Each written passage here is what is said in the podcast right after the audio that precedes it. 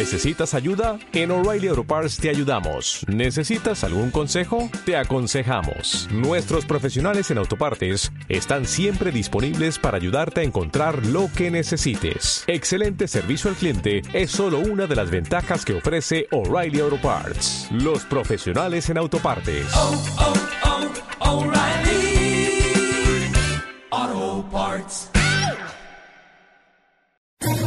¿Quieres especular en la bolsa de la mano de un profesional? Operativadax.com. Recibe al momento en tu móvil las compras y ventas que realiza Alberto Iturralde sobre el índice DAX. Nunca ha sido tan sencillo ganar en bolsa. Operativadax.com.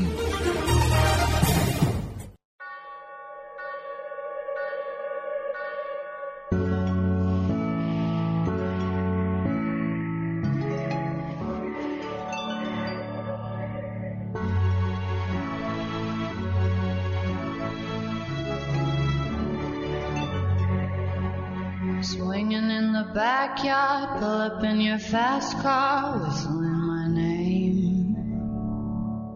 Open up a beer and you say get over here and play a video game. I'm in his favorite sundress, watching me get undressed, take that body downtown. I say you the bestest, leaning for a big kiss, put his favorite perfume on, play a video game. It's you, it's you, it's all for you. Everything I do, tell you all the time. Heaven is a place on earth with you. Tell me all the things you want. 11 y 31, 10 y media en Canarias. Seguimos aquí en primera hora en Gestión Radio y ahora vamos a volver a hablar de nuevo de bolsa, de inversión, pero intentando ser un espacio un poco más divulgativo en el cual cada día, cada lunes de 11 y media a 12, aprendemos más sobre inversiones. Worth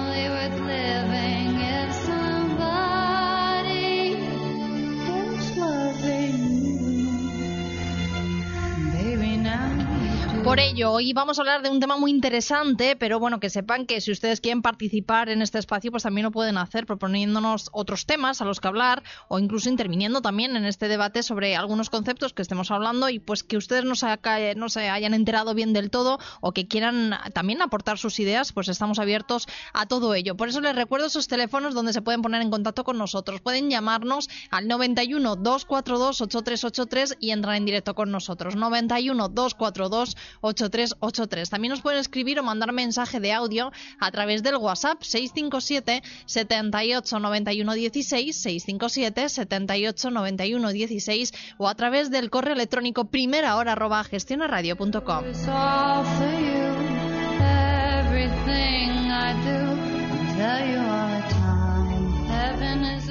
Y hoy vamos a hablar, a raíz de lo vivido en OHL y Día estas últimas semanas, de cómo y por qué cambia esa sensación del mercado en un valor y entra en problemas. Lo hemos titulado Ídolos con pies de barro. Saludamos ya a Alberto Iturralde, responsable de díasdebolsa.com. Alberto, muy buenos días. Muy buenos días. Y a Miguel Méndez, analista de Vidil Capital. Miguel, buenos días. Muy buenos días, Laura, ¿qué tal? Bueno, vamos a hablar de este tema tan apasionante y tan de actualidad, ¿no? Porque estamos viviéndolo con valores como HL y, y Día, por ejemplo, y son tantos otros los que lo hemos visto a lo largo de, de la historia. Pero, ¿cómo y qué puede provocar ese cambio de sensación de mercado sobre un valor, Alberto? Pues eh, eh, lo que en realidad eh, vivimos como un cambio no es más que una continuidad de algo que no conocemos y eso es muy importante. Yo en muchas ocasiones eh, he de algún modo he explicado que es muy difícil o casi imposible especular en países como España con el análisis fundamental. Así como, por ejemplo, Miguel en Estados Unidos tiene una transparencia mayor, en España los valores campan por sus respetos a la hora de engañar a los accionistas. Y la prueba más evidente la hemos vivido durante estos últimos días en el- con el caso de Día. Y es que en Día se ha vivido la esperpéntica situación de que hace dos, tres semanas era un valor que después de su caída muchos nos decían, hombre, pues sí, no, demasiado castigo, pues es un valor que está muy bien. Y acto seguido nos relataban una serie de fundamentales buenos de la compañía y de repente, la semana pasada, pues pocos días después de escuchar ese elenco de opiniones positivas, nos encontramos con la realidad del valor que no, poníamos, no podíamos conocer con anterioridad. Y es que las cuentas estaban hechas un fiasco y que teóricamente nos contaban estos días que el famoso ruso que iba a hacer subir la cotización una barbaridad con sus sopas, en realidad había entrado ahí a limpiar las cuentas de la compañía. Entonces, ¿qué es lo que sucede? Que hemos generado ese ídolo, esa especie de imagen de compañía que está fenomenal, sin darnos cuenta de que en el mercado es absolutamente imposible conocer la realidad del ídolo. Y en este caso, el ídolo tenía unos pies de barro que también hemos vivido durante estos últimos meses, como con el caso de OHL. De manera que la única fórmula que tenemos siempre para saber en España si un valor es o no es consecuente es mirar su precio. Eh, nos dice Alberto, en España, Miguel, ¿es que en otros lugares, en otros países, sí hay forma de saberlo? Se trata de, que haya forma de saberlo. Lo que sí que hay cierta intuición y cierta manera de ver mover los títulos que mm, nos dan pistas de algo que puede pasar. Lo que quiero recalcar es que no hay ningún valor que esté a salvo de una quiebra. Es algo que la gente muchas veces y los inversores cometen el error de pensar de que porque nos llamemos fulanito o menganito y el valor tenga estas características o pertenezca al sector financiero o, a un determinado eh, o esté en un determinado país que represente algo, una compañía con muchos intereses, No hay ninguna compañía que esté a salvo de una posible suspensión de pagos o quiebra. 2001, diciembre, Laura, Enron, primer distribuidor energético global, más de 100.000 millones de facturación, quiebra. 2002, Walcon, una de las grandes del sector telecomunicaciones, quiebra, irregularidades contables. Y esto es algo que normalmente eh, hacían la pregunta con Alberto de mm. qué, qué es lo que desencadena. Claro. Hay una serie de factores importantes eh, y uno de ellos puede ser cualquier tipo de noticia negativa, cualquier, tipo de resultado negativo. Hemos visto que en OHL puede haber otros problemas, pero el principal desencadenante fueron los resultados trimestrales. Irregularidades contables es algo que está súper penalizado en Estados Unidos. De hecho, grandes directivos de compañías como las que comentábamos, con Enron, no me olvido General Motors, eh, hablábamos Alberto y yo cuando preparábamos el programa también de una compañía holandesa como Royal Intex, que también eh, de algún gran broker, no voy a decir el nombre, lo recomendaba y finalmente suspendió pagos también en 2015. Lehman Brothers, es decir, ha habido innumerables escándalos, irregularidades contables, salidas de núcleos duros, problemas de refinanciación de deuda, problemas con acreedores. Al final, los detonantes se producen un efecto determinado o un efecto cascada, bola de nieve, que hacen que, en primer lugar, los hedge funds, que son los que mandan, los grandes fondos de inversión, sobre todo que están domiciliados en paraísos fiscales, pero cuyo capital la mayoría, la mayoría proceden de Estados Unidos. Bien vía eh, futuros, bien vía venta eh, en corto, bien vía compra de credit default swaps, son los que desencadenan ese movimiento bajista en primera instancia. Después le siguen los gestores profesionales que se suman a esa corriente bajista y ya en último lugar yo creo que los que se acaban uniendo un poco más tarde son los minoristas. Ese cóctel explosivo de noticias negativas, rumores de problemas, irregularidades, etcétera, es el que hace que los que mandan, que yo los comparo con, con los buitres que van y ven a la pieza según van sobrevoleando y van a por ella, se pongan en posiciones cortas y se aprovechen de debilidades de, de valores en concretos que pueden atravesar problemas. Y entonces hay forma, si hay forma de forma fundamental de seguir mm, ciertas pistas, digamos, que nos ayuden a ver este este cambio de, tendencia, Alberto, y gráficamente, es decir, técnicamente también. No hay ninguna forma fundamental, todo lo contrario. ¿Qué es lo que ocurre? Eh, hay que entender que nosotros estamos especulando en el mercado con una compañía cuyos datos conoce quién está dentro de la compañía y sobre todo quién está en la cúpula de la compañía. Esa cúpula está cerca del accionariado pero del accionariado principal, el que tiene la capacidad de manipular el valor, no los pequeños accionistas.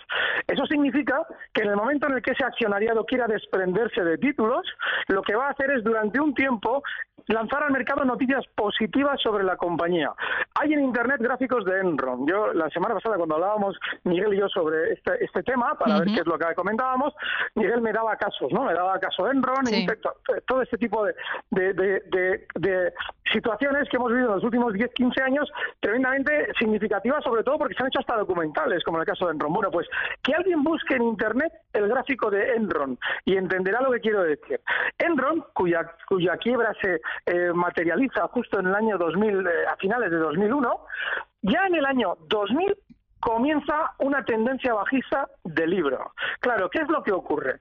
Alguien podrá pensar que quizás ya en el año 2000, 2001, ellos sabían lo que había dentro. No, lo sabían con anterioridad, lo sabían desde el 99, desde el 98. Lo que ocurre es que tienen que ir liquidando títulos que saben que el título se va a desplomar, no va a valer nada dentro de un tiempo, no saben cuánto, pero les da lo mismo. Simplemente tienen que liquidar títulos. Y eso se ve reflejado en el gráfico porque decelera la subida y comienza una caída muy vertical, que alguien se puede abrir el gráfico. Lo que quiero decir es que durante ese periodo, aunque parezca increíble, lo que se estaba escuchando en el mercado eran noticias muy positivas que lanzaba la compañía para conseguir que se comprara en 80 dólares lo que en unos 18 eh, meses no iba a valer absolutamente nada. Con lo cual no hay ninguna razón fundamental que ustedes puedan detectar que les va a llevar en su valor a la quiebra. Y eso nos lleva a la parte B, la parte B es que ustedes, si ven el precio caer y alguien les está diciendo que la compañía es maravillosa, no se crean absolutamente nada. El caso de Día es, es revelador al máximo. Hemos tenido un valor en el que cada vez que el ruso compraba una participación se vendía como algo maravilloso para al día siguiente, después del calentón, el valor comenzar un nuevo desplome. ¿Qué sentido tiene si la compañía va a ir tan bien que el valor caiga con la velocidad que lo hacía día. Bueno, pues eso es norma de la casa en todos los valores a los que ha hecho referencia Miguel también en el extranjero. Claro, es lo que les iba a preguntar. En todos esos casos que hemos comentado, digamos que los parámetros han sido los mismos, se han, ido, eh, se han visto cómo los acontecimientos iban detrás uno igual que el otro. Es una forma también ¿no? de, de saber cómo poder adelantarnos ante esta situación, ¿no, Miguel? Bueno, la verdad es que me viene genial lo que está comentando Alberto, porque es que según eh, leía antes de, empezar el programa, tanto en el caso de Enron como en el caso de WorldCom, por ejemplo, que son dos de las quiebras más importantes, como en el caso de General Motors, los insiders, que son los directivos eh, de la compañía, estaban vendiendo títulos de forma masiva. De hecho, parte de los directivos, tanto de Qualcomm como, como de General Motors o Enron, acabaron en la cárcel con penas muy altas. En Estados Unidos está súper penalizado esto. Entonces, como bien comentaba Alberto, es muy difícil que un valor suba cuando los propios directivos están haciendo venta, venta masiva de títulos. Y realmente, como bien comentaba Alberto, se empieza viendo un movimiento bajista muy significativo de forma progresiva y constante. Es decir, vemos a un valor gotear a la baja prácticamente con rebotes muy tibios, eh, porque claro, hay alguien del núcleo duro que conoce la situación de la compañía, bien sea por problemas con refinanciación de deuda, bien sea por irregularidades contables. Siempre hay alguien dentro de la compañía que sabe lo que está pasando y que tiene más información que nosotros, que estamos un poco con una información eh, mucho menor, ¿no? Entonces, en este caso, se empieza viendo ese goteo eh, y al final las cosas se complican porque cuando el dinero es muy miedoso y cuando empieza a haber ventas masivas, al final, como digo, los hedge funds normalmente mm, ven presa fácil y dinero mm, fácil con cortos. Después los gestores profesionales que normalmente están gestionando fondos eh, cierran posiciones, saltan stocks o incluso también se ponen en posiciones cortas. Y al final los minoristas son los últimos que acaban vendiendo cuando el daño ya está hecho. Eh, vimos el caso del caso de Popular, que también se iba complicando por momentos, la cotización iba descendiendo y al final las cosas acabaron como acabaron, pero es que hay innumerables casos.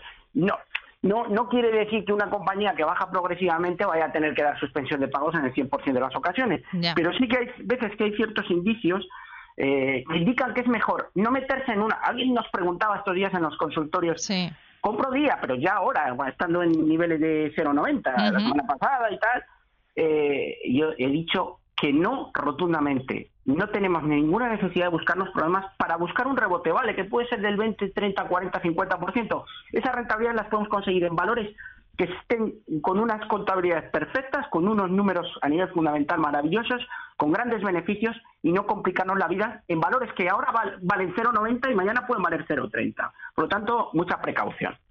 ¿Y cómo diferenciamos entonces, Alberto, entre ese goteo a la baja de algunos valores que no tienen por qué ir a la bancarrota, como estamos hablando, y otros goteos a la baja que sí pueden ir a más? Pues fíjate, hablábamos de ídolos. Y hace unos días, bueno, hace unos días, hace unas semanas, habíamos hecho un especial sobre chicharros. Eso es. Ahí está la clave. El chicharro tiene como norma de operativa siempre ese tipo de movimientos. Vaivenes tremendamente extremos en cuanto al alfa y a la baja. Sin embargo, un ídolo con pies de barro es un ídolo, es un valor que nunca puede quebrar, es un banco popular, hombre, ¿cómo va a, cómo va a caer el Banco Popular, por mm. Dios? Tú estás viendo al presidente de la compañía y no hablo de Saracho, hablo de Ron, Ángel Ron, dando charlas y conferencias sobre la bonanza del valor, mientras el valor que históricamente había sido un precio tremendamente estable se está desplomando de una forma y absolutamente inexplicada desde dentro. Eso es un ídolo, un valor que en el imaginario colectivo es algo que, hombre, esto no puede caer. Sin embargo, el valor está demostrando que su tendencia bajista nadie la está sabiendo explicar. Nadie nos está diciendo, hombre, es que estamos mal, pero vamos a intentar estar bien. No, no, no. Te están diciendo, ya saben, cosas del mercado, la empresa está muy bien, grandes fundamentales, patatín, patatán. Esa es la diferencia. Cuando el modus operandi de un valor es el de un chicharro, porque no es un valor especial grande. Estamos hablando de unas esmiaces, una service, point, cualquier valor de estos que es de, tercera o cuarta fila tiene esa forma de desplazarse como marca de la casa. Sin embargo, en el caso de los valores que citaba Miguel antes, eran auténticos mastodontes financieros. Eran compañías que estaban en el imaginario colectivo como algo que no podía ir. Pues, pues eso no, ¿cómo va a quebrar Enron? Bueno, pues efectivamente, así fue. Esa es la característica que ahorita debe hacer desconfiar. Que un valor de esa magnitud esté cayendo con fuerza y desde dentro no se esté explicando por qué. Y eh, eh, entonces no hay forma de adelantarse a esa situación, a este posible cambio de tendencia, Miguel. Bueno, hay que, hay que intuir que algo está pasando cuando hay run run y, y salirse en, valores que están con problemas. Alguien preguntaba el otro día, y no digo que sea el caso, pero bueno, ¿cómo va a quebrar días si tengo los supermercados a la vuelta de la esquina? un poco aludiendo a lo que comentaba también Alberto eh, hemos visto valores mucho más grandes. Y no quiero decir que día vaya a suspender pagos, ¿eh? no lo estoy afirmando. Eh, otra cosa es que no me gusta la situación del valor. ¿Por qué en día va, va, va, a suspender pagos día? ¿Va a ser absorbida por otra empresa día? ¿Cómo va a terminar el valor? No lo sabemos ahora mismo. Lo que sí sabemos es que hay una corriente bajista, como bien decía Alberto, muy importante, que se lleva acentuando. Hay un punto muy importante que es la pérdida del euro eh, por título en el valor de la cotización, que a mí me parece muy importante y hay una situación, un run run en el mercado de que algo no va bien. Entonces, ese run run es el que aprovechan los hedge funds para tomar posiciones eh, cortas en el valor. Y es muy importante ver las, el porcentaje de posiciones cortas que existen en el valor o el número de, eh, de acciones que están prestadas. Es decir, eh, lo podemos ver. Hay páginas que realmente nos dicen qué porcentaje de posiciones cortas en el valor. Normalmente, vuelvo a decir, compra de credit default swaps, ventas en cortos o venta de futuros. Normalmente se hace mucho con, también con venta de opciones, eh, con compra de puts o con venta de coles. Pero hay posibilidades de ponerse corto en un valor y sacar partido cuando algo está en debilidad. Ya el adivinar dónde está la sangre, eh, pues bueno, hay una serie de características que tenemos que intuir. Eh, si nos vamos a fijar en los, los, casos concretos que estamos viendo ahora, si os parece aquí en, en España, OHL y DIA, mm, ¿vosotros ya anticipabais un poco esta situación que estamos viviendo? Bueno, yo concretamente yo sí, yo creo que Miguel también, porque yo le he escuchado hablar también de ello pero es que no era difícil de anticipar. Por ejemplo, en el caso de Día, había, de, perdón, en el caso de OHL, había un dato relevante, muy importante. OHL había realizado hace un par de años una venta importantísima de un activo eh, inmovilizado. ¿Qué es lo que pasa? Que si la empresa va eh, de maravilla y está, está ofreciendo beneficios, es normal aplicar esa venta un dividendo extraordinario a los accionistas. Pero claro, en OHL Villarmir tenía una mayoría absoluta del accionariado, tenía más del 50%. Y Villarmir lo que hace es lo siguiente, decreta que esa venta de activos se va a aplicar a dividendo a los accionistas, entre los cuales él está incluido, para al día siguiente salir de la compañía en una parte importante. ¿Qué es lo que pasa ahí? Además, al día siguiente, literal. Es decir, en cuanto se entregó el dividendo, al día siguiente anuncia la venta de parte de la compañía. ¿Qué es lo que ocurre ahí? Pues que OHL no estaba en beneficios. OHL días antes en el expansión sale diciendo que en 2020 espera llegar a los beneficios. Luego te está diciendo que esa aplicación claramente eh, no, no es fraudulenta, porque eso es totalmente legal, pero se está haciendo para descapitalizar la compañía. Ese dividendo se está entregando porque el accionista mayoritario se quiere ir de la compañía con ese dinero en la mano, no lo quiere dejar ahí, con lo cual ya te está diciendo claramente que el que menos confía en la propia compañía es su máximo accionista. Luego, si él sale así, tú tienes que ir detrás de él. Eso lo, hemos explicado, creo que Miguel y yo, desde hace, yo por lo menos llevo hablando de ello desde mayo. Y es además un, un hecho súper significativo. Bueno, pues ahí está el resultado. De 3 euros en 4 o 5 meses a andar tonteando con el euro 10 durante estos días. Ahí habrá más de uno, hablando también Miguel de lo que comentabas tú del consultorio del otro día, eh, habrá más de uno que también esté pensando en esa posible OPA de decir, bueno, yo entro, que es un poco el pensamiento que muchos tienen, ¿no? De entro a estos precios que está, eh, digamos, que a, a, precio de saldo, ¿no? En las acciones de día me refiero, porque es posible que al final se lance esa OPA y gane dinero con ello. No compensa la prima de la OPA con el riesgo que corremos, porque eh, la gente se equivoca en decir, mm, parece que, bueno, está a 0,80, está a 0,90, voy a comprar. Yo el otro día comentaba, va a haber enganchados a 0,90 y a 1 un día. Porque si el valor baja a 0,25, 0,30, que no es descabellado, esos inversores ya estarán perdiendo el 60-70%. ¿Qué es lo máximo que podemos ganar en la OPA? ¿Una prima de un 40, de un 50, de un 60%? Puedo dar valores alternativos que en un año, ocho meses vista, con unos grandes fundamentales, compañías mm, con una capitalización brutal puedan darnos esa rentabilidad sin el riesgo de perder el 70% de la inversión. Por lo tanto, por ratio eh, rentabilidad-riesgo y por la situación de la compañía, no me interesa especular con una posible OPA de un inversor particular que no sabemos si llegará o no llegará. Yo creo que la, compañía no está en situación de OPA cuando este inversor puede, puede plantearla. Darle la enhorabuena Alberto porque es verdad que lleva recalcando OHL posiciones bajistas. Y yo, tanto personalmente con él como en Antena, le he oído 50.000 veces comentar todo el tema de, del dividendo que estaba colocando Villarmir y al final eh, iba a traer consecuencias negativas. O sea, que en ese sentido, le doy la enhorabuena. Comentar, Laura, hay una compañía recientemente que ha dado quiebra o ha suspendido pagos, un gigante en Estados Unidos que se llama Shares Holdings, que es una compañía de retail muy importante con 89.000 empleados 89.000 empleados, acaba de eh, acogerse al capítulo 11 de bancarrota, ya ha caído prácticamente todo lo que tenía que caer, porque prácticamente cotizaban 10 dólares, está a 0,47 y se veía venir. Eh, el problema lo tenía por Amazon, que le estaba haciendo la vida imposible con la venta online, y al final su venta está basado en establecimientos físicos y ha caído. Una que yo creo que puede tener problemas es Snap. Snap.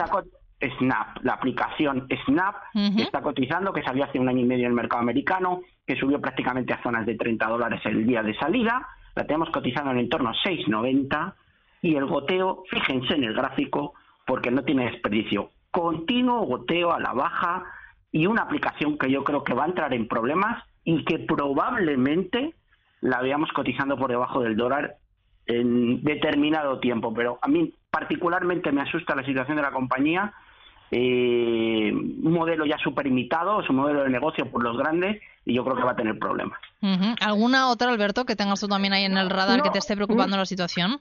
No, eh, me, me, encanta lo que ha hecho Miguel, fijaos. Y por favor, los siguientes que abran el gráfico de Snap para poder, es que lo estaba yo abriendo mientras él lo comentaba, para ver exactamente lo que hemos estado explicando durante media hora reflejado en un gráfico. Porque efectivamente ha tenido ojo clínico ahí, que le, que le, no, no, este, tiene toda razón. Es decir, el gráfico, ¿por qué? Alguien dirá, bueno, pero es que hay muchos valores bajistas. Este, porque Por una razón muy sencilla. Normalmente en las caídas se suele producir una gran volatilidad. Cuando un valor es alcista de fondo, las caídas se les imprime volatilidad para hacer salir a los accionistas antes de continuar con las subidas que normalmente se realizan con baja volatilidad para que tú no te incorpores, para que tú no lo veas, para que te quedes fuera mirando mientras el valor sube a la chita callando. Sin embargo, Snapchat está bajando a la chita callando. Es decir, está bajando como normalmente los gráficos alcistas no bajan. Es decir, está bajando con baja volatilidad. con tranquilidad, para que tú no salgas, para que tú digas, bueno, pero si solo ha caído un 0,50% hoy, si total va, esto seguro que recupera que es lo que normalmente hacen todas las compañías que quieren seguir cayendo. Y si aunamos a ese hecho de la baja volatilidad la circunstancia de que el valor es tremendamente lineal a la baja, hay que colocarle la medalla a Miguel, porque tiene toda la razón. Ese gráfico huele a lo mismo que hemos hablado de los demás. Bueno, pues muy atentos, por tanto, a ese título de Snapchat. Y ya para terminar, a ambos os pido una conclusión sobre esta media hora en la que hemos estado hablando de ídolos con pies de barro, porque los grandes también caen. Miguel, si quieres. Bueno, pues, pues que no hay ningún valor que no pueda caer, que siempre que tomamos posiciones en renta variable siempre hay que estar mirando la cotización, evidentemente, y que no nos confiemos porque los grandes también caen, y además el título que se le ocurrió a Alberto esta semana, ídolos con pies de barro, y grandes compañías que parece que nunca van a caer, ya lo hemos recalcado, a veces caen. No se fíen, siempre compren con tendencias alcistas no importa que un valor esté en máximos, es un síntoma de fuerza. Miren las noticias fundamentales, la sensación del mercado respecto a la compañía. No entren en valores débiles o en valores con problemas. Es que muchas veces tenemos ganas de especular y de, de, meternos en líos. Pero ¿por qué nos metemos en valores con problemas cuando realmente hay valores y compañías que están sanas eh, que pueden hacerlo muy bien y podemos tener rentabilidades con más plazo de tiempo, no quizá tener una ganancia o un beneficio tan rápido, pero muchas veces compensa esa tranquilidad de estar en compañías que no tienen estos problemas. ¿Y Alberto?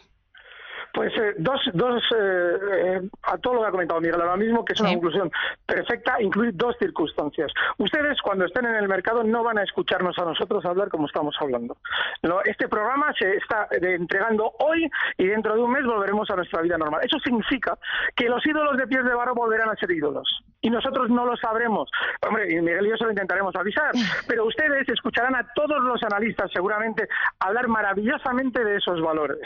Eso significa que deben ustedes hacer lo que decía ahora Miguel. Si la tendencia es bajista, no se fíen. Y ahora añado yo otra cosa, porque lo peor que les puede pasar a ustedes es que si pican en una tendencia bajista para intentar aprovechar, por ejemplo, un rebote ahora en día, lo peor que les puede pasar es que les salga bien. Es decir, supongamos que por la gran sobreventa que ha tenido día durante estas últimas sesiones, nosotros compramos en niveles 0,89 y mañana rebota hasta 1,23, lo cual no es nada descabellado. A partir de ahí, con ese 30% de beneficio, creemos que es posible. Es decir, lo vamos a volver a intentar en otra ocasión, en otro valor, y esa es la que nos va a terminar matando. Aléjense de valores que no tengan, como decía Miguel, una clara tendencia alcista. Pues con ello nos quedamos con estas dos conclusiones. Miguel Méndez, analista de Videl Capital, Alberto Iturralde, responsable de días de bolsa.com. Como siempre, un placer y aprendiendo cada lunes con ustedes en este debate sobre inversión. Hablamos miércoles y jueves con cada uno en ese consultorio de bolsa. Gracias, un abrazo. Gracias, un abrazo.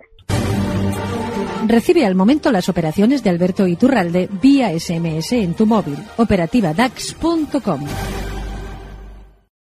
Join us today during the Jeep Celebration event. Right now, get 20% below MSRP for an average of 15178 under MSRP on the purchase of a 2023 Jeep Grand Cherokee Overland 4xE or Summit 4xE.